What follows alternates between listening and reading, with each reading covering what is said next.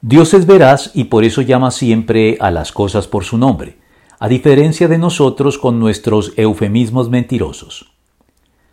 El pensamiento políticamente correcto ha legitimado el uso de los eufemismos que confunden y divulgan la mentira al resistirse a llamar a las cosas por su nombre.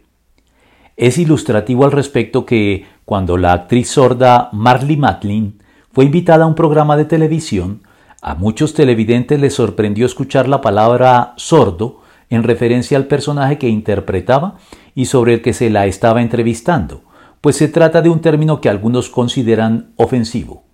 Pero Madeline aseguró que a ella no le molestaba en absoluto. La vida es demasiado breve para andarse con rodeos, señaló. Un sordo es un sordo y no hay más vueltas que darle.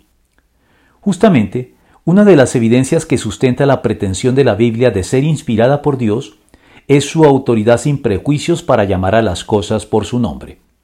Así, la Biblia registra y señala sin vacilar aún el pecado de los mejores hombres sin que exista ningún sesgo de parcialidad a favor del hombre, como en el caso del rey David, descrito como un hombre del completo agrado de Dios, pero de quien también se señala con firmeza su pecado flagrante de adulterio y homicidio, a diferencia de la casi totalidad de registros históricos de otros pueblos en los que existe una visible tendencia a mitigar o aún a ocultar las manchas en el carácter de aquellos hombres que se distinguieron por su virtud, valentía o heroísmo.